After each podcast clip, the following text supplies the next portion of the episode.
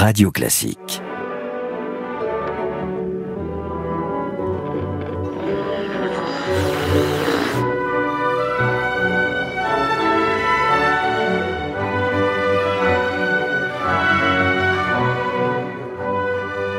Les personnages dont nous parlons sont récents, évidemment, moins les avis sont convergents sur eux. Il y a des débats sur certaines personnalités du XXe siècle, et notamment de la fin du XXe siècle. C'est le cas, bien sûr, de Margaret Thatcher, que certains considèrent comme une sorte d'idole du monde libre, et d'autres comme un personnage brutal et terrible. Elle aura été celle qui, incontestablement, a sorti l'Angleterre de l'ornière, mais en même temps, est-ce qu'elle ne l'a pas fait au détriment des populations qu'elle était censée soigner. En tout cas, Lady Thatcher, puisqu'elle avait été anoblie, Lady Thatcher aura été sans doute la figure la plus clivante, c'est le mot qu'on a l'habitude d'employer maintenant, de cette fin de siècle en Angleterre, mon cher Gérald. Bonjour Franck, euh, bien dans cet épisode, effectivement, on va parler en fait de conviction, beaucoup de conviction et de fermeté également. Ah oui, ça on peut le dire. Hein. Quand on prononce euh, ces deux mots, un nom nous vient à l'esprit, c'est évidemment Margaret Thatcher, la dame de fer, hein, comme on la surnomme, celle qui était autant, comme tu viens de le dire, autant respectée que détestée finalement. Hein. Nous verrons qu'elle a su donner en réalité une nouvelle orientation au pays, à l'Angleterre, euh, les avis ont été très partagés, en conclusion, je dirais qu'elle a eu beaucoup d'influence, mais il y a un homme qui a su l'inspirer, c'est Ronald Reagan. Ces deux-là se sont apportés un soutien, on va dire, indéfectible, et ils se sont beaucoup admirés, ils avaient beaucoup de points communs, et on va voir ça en termes de leadership, c'est intéressant. Grand leader, les leçons de l'histoire, avec Franck Ferrand et Gérald Carsanti avec Wooz, le logiciel leader du staffing qui fait briller vos talents. whoz.com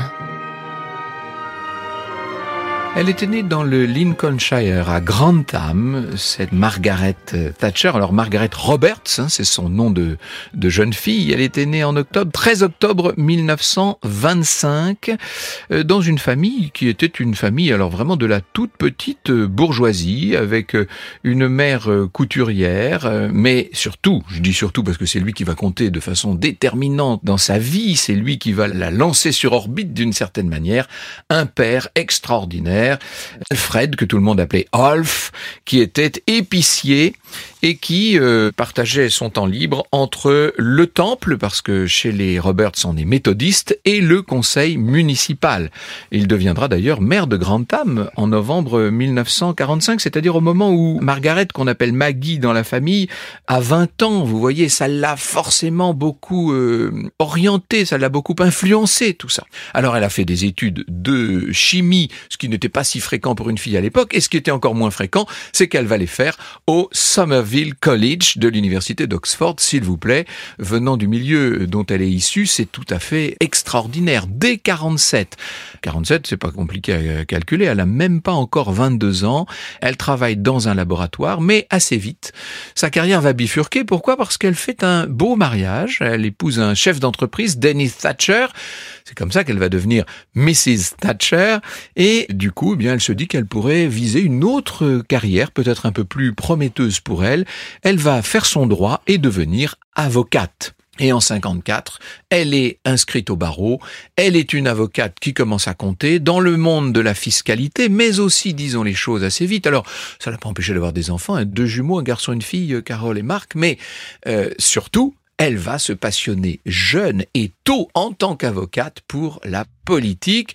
Est-ce que j'ai vraiment besoin de vous dire qu'elle entre au parti conservateur, bien entendu En 59, elle est députée de Finchley et euh, évidemment, à la Chambre des communes, il n'y a pas tellement de femmes à cette époque-là et on lui confie ce qui est assez légitime et logique pour une femme dans les années 50-60 euh, maintenant, disons, on va lui confier le domaine de l'éducation. D'ailleurs, elle est ministre de l'éducation de 70 à 74. Vous savez, c'était le gouvernement un peu controversé d'Edward Heath, qui n'était pas un homme très sympathique, disons les choses. Hein, oui, très controversé à bien des égards. Bref, il va falloir euh, des années pour euh, qu'elle continue à monter dans les arcanes intérieures d'un parti dont elle estime elle-même qu'elle ne sera du reste jamais la chef. Je ne serai jamais Premier ministre, dit-elle, parce qu'il n'est pas possible qu'en Grande-Bretagne, une femme devienne Premier ministre. Bah oui, il a peut-être parlé un petit peu vite, parce que à partir de 74, elle devient euh, la figure montante du parti Et en 79,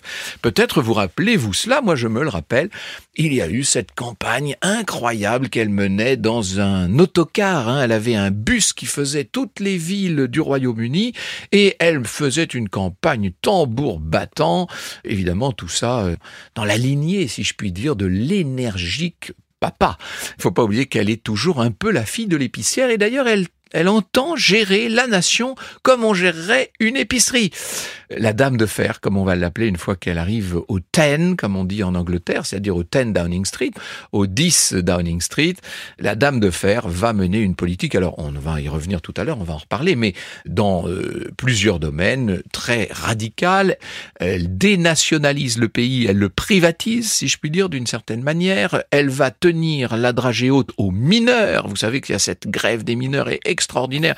Elle ne lâchera, elle ne cédera rien dans sa politique de libéralisme débridé. Simultanément, elle euh, lutte contre l'IRA, l'armée républicaine irlandaise, qui euh, commet de nombreux attentats et qui notamment a tué euh, Lord Mountbatten en 1979. Et puis, elle va par ailleurs être la dame de fer aux yeux du monde entier lorsqu'elle mènera la nation à la guerre, ce qui est assez rare évidemment pour un pays d'Europe euh, à la fin du XXe siècle, la guerre contre l'Argentine au moment de ce qu'on appelle nous la guerre des Malouines et qui en Angleterre était les Falklands.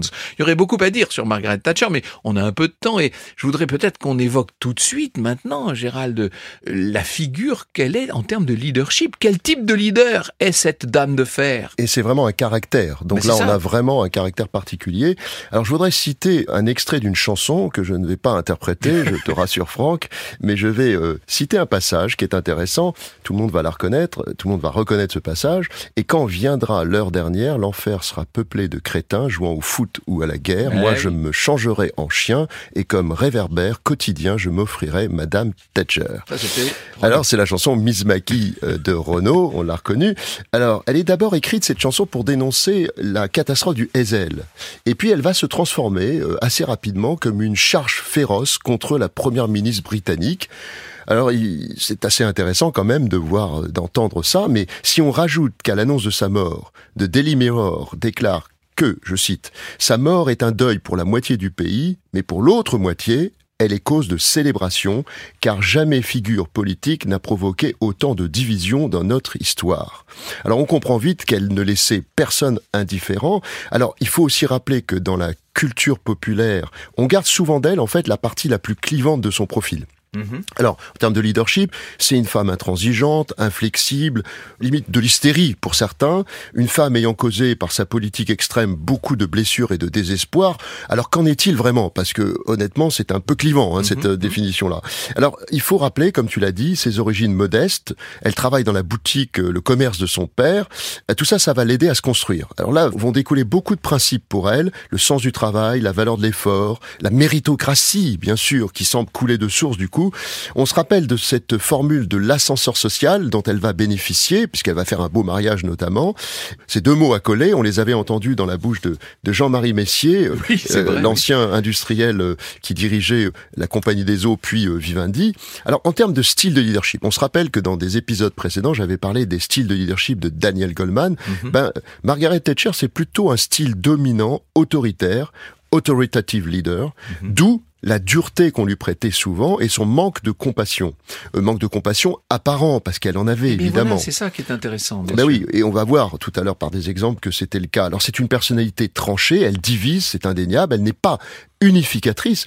Je la cite à nouveau, je ne suis pas une politicienne de consensus, je suis une politicienne convaincue. Et puisqu'on parle de conviction, eh bien, euh, Davis Cavana, politologue bien connu, nous dit qu'elle était portée par des valeurs très fortes. Et Valéry Giscard d'Estaing disait d'elle, alors je le cite, une volonté inébranlable, un caractère indomptable, d'où son surnom de Dame de Fer. Elle avait des convictions fortes, elle était intraitable. Il est vrai qu'ayant fait face, et elle l'a eu à faire face à l'adversité, au sexisme, elle disait d'elle-même, l'acier est rentré dans mon âme. Alors elle ne cédait pas d'un pouce sur les combats qu'elle estimait être fondamentaux, elle est députée et malgré l'avis de son groupe, ben, elle va soutenir par exemple la dépénalisation de l'homosexualité masculine, elle va soutenir la légalisation de l'avortement, Tout ça, euh, c'est de, la politique libérale d'une certaine manière. Elle est assez cohérente avec elle-même. Avec elle-même, elle, et en tout cas, elle a des idées puisqu'elle va s'opposer à l'inverse à l'abrogation de la peine de mort. Elle va s'opposer à l'assouplissement des lois sur le divorce. Donc c'est une femme, comme on le voit, déterminée d'action. C'est une des rares personnalités en politique qui va donner naissance à un courant de pensée, le thatcherisme. C'est assez rare. En fait, c'est vraiment une femme de conviction. Et elle a été, on l'oublie parfois, mais elle a été bien sûr la toute première femme à accéder au 10 Downing Street, bien entendu. Alors depuis, il y a eu Theresa May et il y a eu Liz Truss. Enfin, Liz Truss, vraiment, elle a fait, oui, elle a fait une petite parenthèse, mais euh, maintenant, il y a eu trois femmes premières ministres de la Grande-Bretagne, enfin du Royaume-Uni. À l'époque, euh, c'était tout à fait nouveau. Il y a cette série, évidemment, que bien des auditeurs ont pu voir, qui s'appelle The Crown, hein, sur la, la, vie de la famille royale. Et il y a toute cette saison dans laquelle on voit agir Margaret, Thatcher. À l'époque, ça surprenait tout le monde, même si la souveraine était par définition une femme, avoir euh, à la tête du gouvernement, c'est-à-dire des instances politiques du royaume, avoir une femme, ça paraissait invraisemblable. Et en plus, c'était pas une femme très tendre, c'est le moins qu'on puisse dire, même si ceux qui l'ont connue et qui en parlent nous disent qu'elle était capable de moments de grande douceur et même de, de, de sentimentalité. Oui, c'est vrai, mais ça ne se voyait pas, disons. Elle gardait ça pour le privé. Il y a une chose très intéressante. Je fais une petite parenthèse, mais je crois que c'est l'intérêt de nos causeries de pouvoir les faire. C'est que lorsque nous avons des personnalités très hum, controversées, plus on s'éloigne de leur vie et plus le véritable bilan apparaît. Et il peut arriver que vous ayez des gens qui sont détestés de leur vivant, mais dont on finit par découvrir avec le temps qu'ils ont pu être utile, voire excellent, et ce sera sans doute le cas du président Reagan dont on parlera euh, tout à l'heure, et d'autres qui, au contraire, sont très populaires de leur vivant et dont on finit par découvrir, une fois morts, qu'ils ont été plutôt néfastes euh, à l'organisation ou au pays qu'ils étaient censés euh, défendre. Ou qu'ils n'ont rien apporté. Qu'ils n'ont rien apporté. Alors, je voudrais raconter, si vous voulez, une petite anecdote qui est assez intéressante et qui donne une idée de ce qu'a été cette volonté, car c'est le volontarisme dont on doit pouvoir mettre en avant la force lorsqu'on parle de Margaret Thatcher. Margaret Roberts, hein, donc à l'époque la fille de son père euh, épicier, euh, qui s'oriente vers les sciences parce qu'elle est bonne dans ce registre, qui postule à l'université de Nottingham, comme le lui a conseillé euh, sa professeure principale, Miss Gillis, et puis elle se dit, mais après tout, et si je tentais Oxford? Et là, Miss Gillis lui dit, mais enfin, vous vous rendez compte, d'abord ça coûte très cher, vous n'aurez pas les moyens, et puis de toute façon, jamais vous n'entrerez là-dedans. Ma pauvre Maggie, vous ne parlez même pas latin, lui dit Miss Gillis. Ah, je ne parle pas latin. Eh bien, pendant tout les on va voir euh, Maggie, si vous me passez l'expression, se rendre chez un professeur euh, de, latin local, hein, qui est un voisin, parce qu'il est prof dans un lycée de garçons tout proche. Grande détermination. Elle étudie le latin matin, midi et soir, elle l'apprend à haute dose, etc. Et à la fin de l'été, elle parle latin et elle va demander une bourse pour l'université donc d'Oxford, pour ce qu'on appelle le Somerville College, où à l'époque il y a extrêmement peu de filles et toutes les filles qui peuvent être là sont évidemment issus de la haute société britannique. Eh bien, incroyable mais vrai, elle est reçue à Oxford. Elle va venir montrer euh, sa lettre d'admission à Miss Gillis, à laquelle elle ne pardonne pas. Et qu'est-ce qui me fait dire qu'elle ne pardonne pas C'est que plus tard, lorsqu'elle sera députée, c'est Miss Gillis qui l'accueille dans le lycée où on est censé lui remettre une décoration pour rappeler qu'elle a été élève ici, etc. Et Margaret Thatcher, avec une espèce de dureté, hein, va sans pitié la ridiculiser en public comme quoi la rancune chez cette femme pouvait être tenace. La dureté, hein, comme je disais tout à l'heure, elle avait une forme de dureté. Alors, en politique, comme je le disais juste avant, il faut des convictions, mais il faut aussi de la fermeté. C'est un peu le thème qu'on a choisi. La fermeté pour faire ce que l'on dit, la fermeté pour agir, pour ne pas rester dans l'inaction, la fermeté pour prendre position, tout simplement. En politique, c'est important et tenir ses positions, parfois au risque de déplaire. Et en politique, c'est pas simple de déplaire. Margaret Thatcher n'avait pas ce souci, la fermeté pour passer finalement des paroles aux actes. Alors en politique, si vous voulez des discours, demandez à un homme, si vous voulez des actes, demandez à une femme. C'est ce que disait Margaret Thatcher. Elle disait aussi, assez drôle, c'est le coq qui chante, mais c'est la poule qui pond des œufs. Elle était convaincue en fait, en réalité, que sa condition de femme, d'ailleurs tu l'évoquais un peu tout à l'heure, lui donnait un avantage indiscutable en fait. Pour certains c'est un handicap, pour elle, elle en a fait un avantage. Alors bref, si la fermeté est une qualité essentielle en leadership, on peut dire que Margaret Thatcher n'en manquait pas. Alors elle avait aussi une caractéristique, c'est qu'elle assumait tout ce qu'elle pensait et tout ce qu'elle faisait. Elle assume les décisions qu'elle prend pour libéraliser l'économie, réduire la dette publique, pour mener contre vents et marées les privatisations, et, et Dieu sait s'il y en a eu, pour réduire l'influence des syndicats. Elle se montre d'une dignité absolument exemplaire quand elle est victime d'un attentat de l'IRA. Ah euh, et là, les, les, Anglais vont être extrêmement impressionnés. Pareil, dans la guerre des Malouines que tu citais euh, euh, quelque chose, il y a quelque chose qui impressionne chez elle, en fait. C'est ça, en termes de leadership, elle impressionne. Elle n'est pas dans la posture, elle est vraiment dans l'action réelle. Un peu plus difficile à comprendre, par contre, Franck, ses relations ambiguës avec Augusto Pinochet, mhm. ou alors le dictateur indonésien Suharto. Alors elle disait d'ailleurs à propos de ce dernier, l'un de nos meilleurs et plus valeureux amis. Elle s'oppose à de dures sanctions contre le régime sud-africain. On en avait parlé déjà. Hein. Oui, bien sûr. Euh, régime sud-africain qui à l'époque prenait... On en avait parlé à propos, euh, bien entendu, de Nelson Mandela. De Nelson Mandela. Elle s'oppose euh, donc à, des sanctions contre ce régime qui prône à l'époque l'apartheid. Pourquoi? Parce qu'elle dit c'est contraire aux intérêts britanniques et elle n'hésite pas à qualifier l'ANC de Mandela d'organisation terroriste, tout simplement. Alors, et puis, euh, quand même, dans les trois grands conflits qu'elle aura menés, euh, cette grève des mineurs de 359 jours, où elle n'a strictement rien cédé, euh, l'affaire de l'IRA, alors là, on a vu à quel point, avec un certain nombre d'Irlandais, notamment les grévistes de la faim, elle a pu être intraitable, hein. voir des gens mourir et continuer de ne pas bouger. Bon, et puis, bien sûr, la guerre des Malouines. Alors là, on peut dire qu'elle a mérité en quelque sorte ses galons de chef de gouvernement, puisque le monde entier a rendu hommage à la fermeté qui lui avait permis de gagner cette guerre des Malouines, qui d'ailleurs a détruit le régime euh, dictatorial euh, argentin au passage.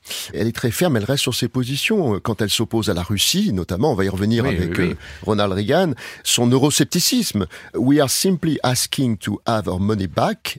Nous ne faisons que demander à récupérer notre argent. Et, et finalement, c'est un discours qu'on a entendu beaucoup plus tard, hein, lors du Brexit. Oui, oui, bien sûr. mais elle l'avait dit au moment du sommet de Fontainebleau, I want my money back. Et là aussi, la formule est toute bête, toute simple.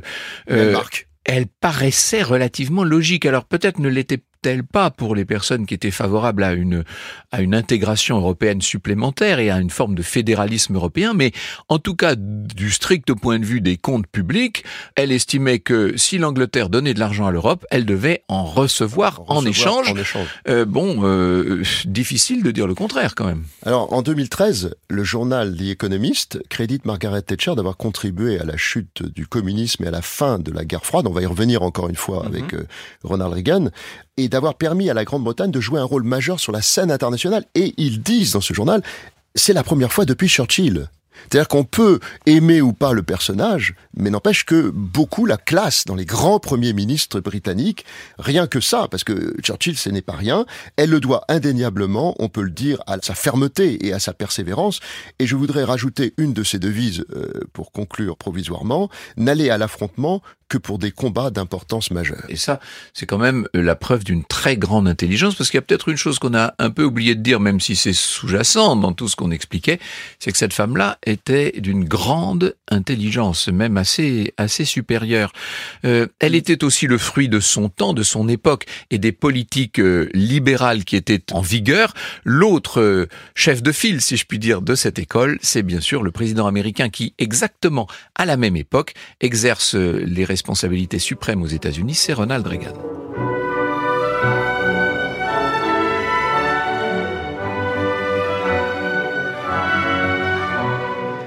De même que Margaret Thatcher est, fille d'un épicier, de même euh, Ronald Reagan ne fait pas partie du sérail de Washington. Il n'est pas de ces familles WASP qui, dans les années 60 euh, et 70, dirigeaient encore euh, la politique américaine. Lui est acteur de cinéma au départ. Alors, entre parenthèses, ça n'a pas été un extraordinaire acteur. Et surtout, au moment du McCarthyisme, hein, dans cette chasse aux sorcières contre les comédiens dont on pensait qu'ils pouvaient être communistes, le moins qu'on puisse dire est qu'il ne s'est pas illustré par une très grande retenue.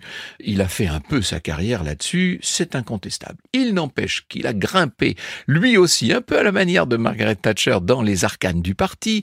Il est devenu le gouverneur de Californie, il a grappillé à droite à gauche et il arrive au pouvoir, incroyable mais vrai, à la faveur des élections de novembre 1980, alors qu'on aurait pu penser que euh, son challenger démocrate, Jimmy Carter, sortant, aurait élu. Bah oui, il aurait pu être réélu. Bon, il y avait eu entre-temps l'affaire de l'Iran et des otages de l'ambassade iranienne qui n'avaient évidemment pas euh, beaucoup euh, favorisé Carter. En attendant, voilà que Ronald Reagan, le comédien, le cow-boy comme tout le monde l'appelait, en se moquant de lui, devient président des États-Unis et applique ou fait appliquer immédiatement une politique libérale qui fait beaucoup penser à celle de Margaret Thatcher. On est tout à fait sur le même registre là, Gérald. Tout à fait. Let's make America great again. Eh c'est le slogan que Ronald Reagan va utiliser. Rendons à l'Amérique sa grandeur. Voilà, et c'est le slogan qu'il va utiliser à l'élection présidentielle américaine de 1980, un slogan qu'on va réentendre plusieurs fois d'ailleurs, hein, avec plusieurs personnes, mais en particulier évidemment avec Donald Trump. Alors tout au long de son parcours, on, retrouve chez Ronald Reagan son profil d'acteur hollywoodien. C'est une évidence. Il sait parfaitement se mettre en scène. On le surnomme d'ailleurs le grand communicateur, c'est pas pour rien. On sait aussi qu'il avait une tendance à survoler les dossiers, pour être tout à fait franc. C'était pas forcément un travailleur acharné. Il ne maîtrisait pas toujours les concepts économiques qu'il évoquait dans ses réunions. Et encore moins les concepts diplomatiques, puisqu'on l'a vu se tromper carrément de pays dans certains discours. Dans, dans certains discours, absolument. Mais il savait jouer de son charme, avec humour. Il avait beaucoup d'humour, une voix très posée, qui lui donnait cette impression d'être un conteur. Et ça, ça comptait beaucoup. Et puis aussi, euh, le grand-père idéal. Alors pourtant, en grand-père idéal, il n'était pas toujours des plus gentils. Hein. On va dire ça comme ça. En mai 1969, par exemple, durant les manifestations étudiantes de Berkeley, il envoie euh, la police pour disperser les étudiants et on va appeler ça le Bloody Thursday, le jeudi sanglant. C'est pas pour rien. C'était pas vraiment une dispersion amicale. Alors un autre exemple à l'été 1980, ça c'est assez incroyable. Le syndicat des contrôleurs aériens fédéraux euh, américains sa grève des mineurs à lui, ça, d'une certaine façon. C'est la même chose. C'est le pendant de ce que Margaret Thatcher a fait. Se met en grève, violant une loi fédérale. Il va sommer les contrôleurs aériens de se remettre au travail. Ils ne le font pas. Eh bien, il va tout simplement licencier 11 345 contrôleurs pour les remplacer par des contrôleurs militaires. Qui fait ça aujourd'hui? Euh, Personne ne ferait ça. Mais il avait euh, de grandes convictions. Il met en place une politique qu'on va appeler de l'offre. On voit ce mhm. quoi ça correspond en économie. Qui on, limite les impôts au maximum, en fait. Hein. Voilà, et ça va s'appeler les Reaganomics. Là encore, il y a un point commun avec le Thatcherisme de, de Margaret Thatcher. Il a une obsession, euh, Ronald Reagan, c'est de préserver les libertés individuelles. Au fond, les leaders ont des convictions fortes. Alors, il est pour la peine de mort, il est contre l'avortement et pour le port d'armes. Il est très républicain. Oui, c'est ce que le Parti républicain post-1960 défend et de ce point de vue-là, il l'incarne. Il l'incarne. Alors, il est très lié, comme on l'a dit, à Margaret Thatcher. Les deux ont beaucoup de complicité, euh, beaucoup de convictions politiques en commun. On peut mettre à leur crédit indiscutablement la fin euh, de la guerre froide et, et lui voyait en fait dans l'empire soviétique un peu l'empire du mal. Alors, Mais il le disait d'ailleurs, hein, c'est il y a bah, un discours célèbre. Le discours célèbre au Parlement du Royaume-Uni où il dit la marche en avant de la liberté et de la démocratie laissera le marxisme-léninisme sur le tas de cendres de l'histoire. Alors c'est intéressant de voir qu'ils avaient, on l'a dit, on l'a évoqué, des origines communes, des parents commerçants, alors qu'il accède à la Maison Blanche, il habite dans les quartiers privés de la Maison Blanche, à l'étage, et il plaisantait en disant qu'il vivait à nouveau au-dessus du magasin. Au-dessus de la boutique. Alors cette présidence que l'on appelle parfois d'ailleurs la révolution Reagan, ben elle a quand même en termes de leadership, c'est très important parce que c'est un peu le sens des leaders, elle a redonné le moral aux Américains. Il a su redonner de l'élan, une certaine fierté qui avait un peu disparu.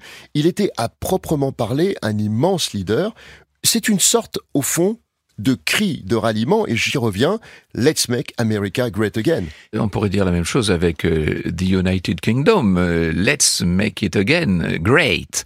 C'est-à-dire qu'en fait, ils sont l'un comme l'autre ceux qui vont interrompre un processus de décadence avancée. N'oublions pas que le Royaume-Uni, dans les années 1970, devient une espèce d'État suradministré avec des services sociaux complètement pléthoriques, avec euh, une, une administration euh, infiniment bureaucratique, ce qui n'était pas du tout dans l'esprit et dans la, dans la tradition anglaise. Et ce que fait Margaret Thatcher, c'est de revenir à une conception beaucoup plus 19e siècle du libéralisme euh, anglo-saxon. Et même chose avec Reagan. Alors, pour ce qui est de l'économie, elle était sans doute moins administrée aux États-Unis qu'elle ne l'était devenue euh, au Royaume-Uni, mais en revanche, quand Reagan arrive, la présidence Carter a quand même singulièrement écorné le prestige de la Maison Blanche, qui du reste, euh, le président Carter venait après le président Ford, qui n'avait pas brillé par sa force, et après le président Nixon, qui s'était ridiculisé dans l'affaire du Watergate, en 1973. Donc Reagan vient restaurer les choses d'une certaine manière, comme Thatcher. Et ce qui est intéressant, c'est oui, il y a un décalage, et ça, ça me paraît intéressant de le souligner en termes de leadership pour le coup. Il y a un décalage assez intéressant dans les deux cas, qu'il s'agisse de Ronald Reagan ou de Margaret Thatcher, entre une apparence, une façon d'être, une présentation et un mode de commandement extrêmement classique, pour pas dire rigoureux et traditionnel, sont des gens qui, comme on dit, présentent bien, sont extrêmement rigoureux, très tatillons sur les apparences, et des politiques qui, elles, se veulent ultra-libérales et qui veulent tout privatiser, libéraliser, pour diminuer la place et le poids de l'État. C'est quand même assez étonnant.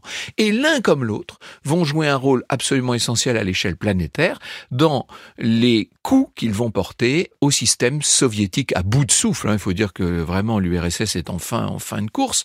Mais avec l'arrivée de euh, Mikhail Gorbatchev et de sa perestroïka et de sa politique de transparence qu'en Russie on appelle la glasnost à l'époque, ils vont sentir qu'il y a quelque chose à jouer.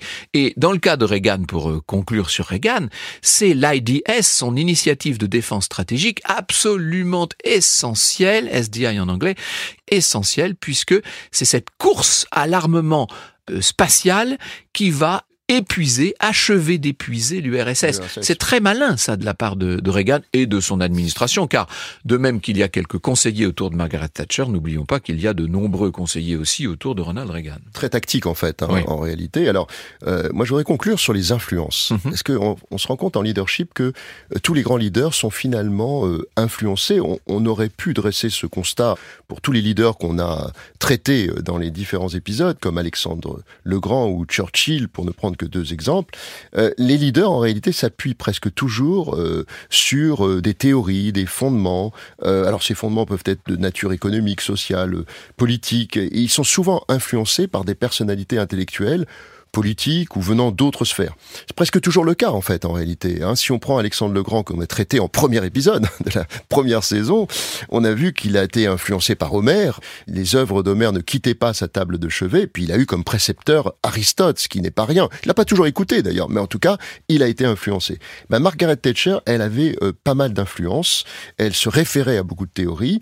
Alors d'abord, il y a une influence religieuse parce qu'on l'a peut-être pas souligné assez, mais elle était euh, sa morale en fait lui vient méthodiste voilà, elle vient de la religion.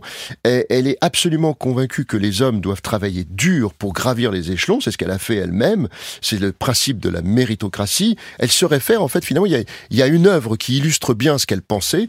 C'est celle de Max Weber, l'éthique protestante et l'esprit du capitalisme. Alors, le thatcherisme, puise son inspiration en réalité dans plein plein de théories.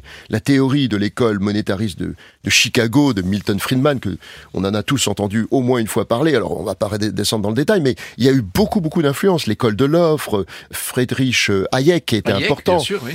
Adam Smith, tout le monde a étudié Adam Smith au moins une fois avec cette fameuse théorie de la main invisible qui nous dit que l'ensemble des actions individuelles contribuent au bien commun. Elle y croit vraiment. Et puis, je voudrais citer deux autres personnes qui sont très importantes pour elle. Sir Kate Joseph, qui est un parlementaire britannique, qui est considéré d'ailleurs comme l'éminence grise de l'élaboration de ce qu'on va appeler le thatcherisme.